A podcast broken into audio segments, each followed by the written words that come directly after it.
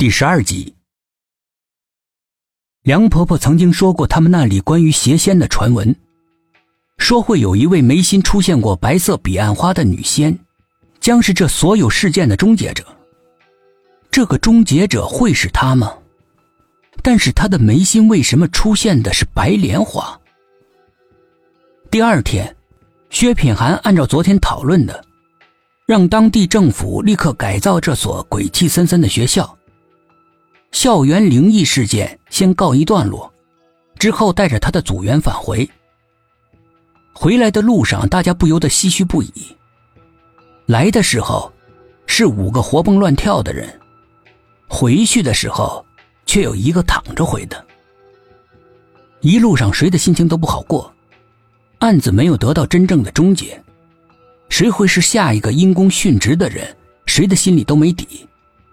但是没有人提出不干，仿佛这就是他们的宿命安排，就像是一个士兵必须要服从命令一样，他们必须要服从他们的使命，不论是你想，或者是不想。前方会有什么样的危险等着他们呢？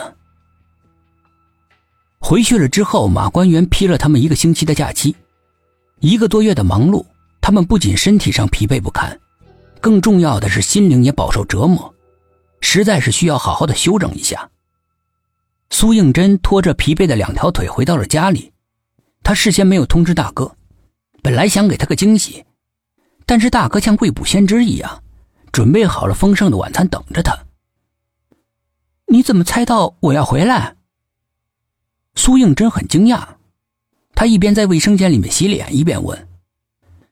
大哥靠在卫生间的门框上看着他洗脸，永远都是宠溺的眼神。兄妹之间有心灵感应很正常嘛，那是双胞胎才有的，好吧？苏应真随口说道，却被自己的话所提醒了。脑海里蓦地出现那个红衣女子的模样，这个和自己长得一模一样的女子，究竟是谁呢？自己和她到底有没有什么关联？苏应真瞪着眼睛盯着镜子，陡然间，他的身子剧烈的震动了一下，两只眼睛惊恐的瞪大着，注视着镜子里面，仿佛有什么不可思议的东西吸引住了他的注意力。一直宠爱的盯着他看的大哥觉察到他的异样，走上前，轻轻的搂住他的肩：“怎么了？”这个安慰性的动作不仅没有能够缓解他惊恐的心情。然而变得更加的惶恐，整个身体抖得像风中的小树苗一样，满脸都是压抑不住的恐惧。他愣愣的盯着镜子看了很久，慢慢的转过头，惊疑不定的目光停留在大哥的脸上，半天不说话，神情非常的古怪。过了一会儿，又缓缓的转过头，把视线投在镜子里，两只眼睛骤然瞪大。紧紧的盯着镜子，再也不肯挪开。大哥也被他的神情所感染了，收住了满脸的笑，变得严肃了起来，也不解的看着镜子里面。镜子里面是他们兄妹两个相依相偎的身影。苏静轩看不出有什么不对劲，但是苏应真的神色又告诉他非常的不对劲。你到底怎么了？不要吓我啊！大哥有些紧张，摇晃着他的身体。苏应真这才如梦方醒一般，眼神奇怪的看着大哥。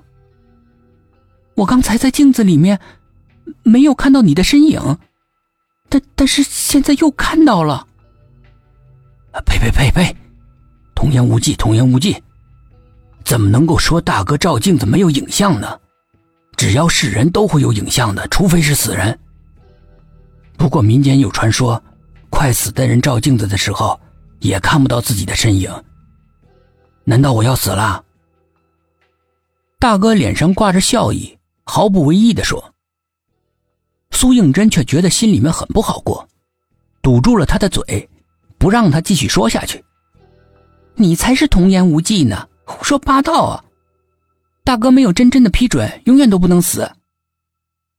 大哥捉住了他的小手。你就真的这么喜欢大哥啊？嗯。如果大哥做了什么对不起你的事儿，你能原谅大哥吗？你会做什么对不起我的事儿？我想象不出来。如果有呢？选择原谅你。苏应真笑嘻嘻的说。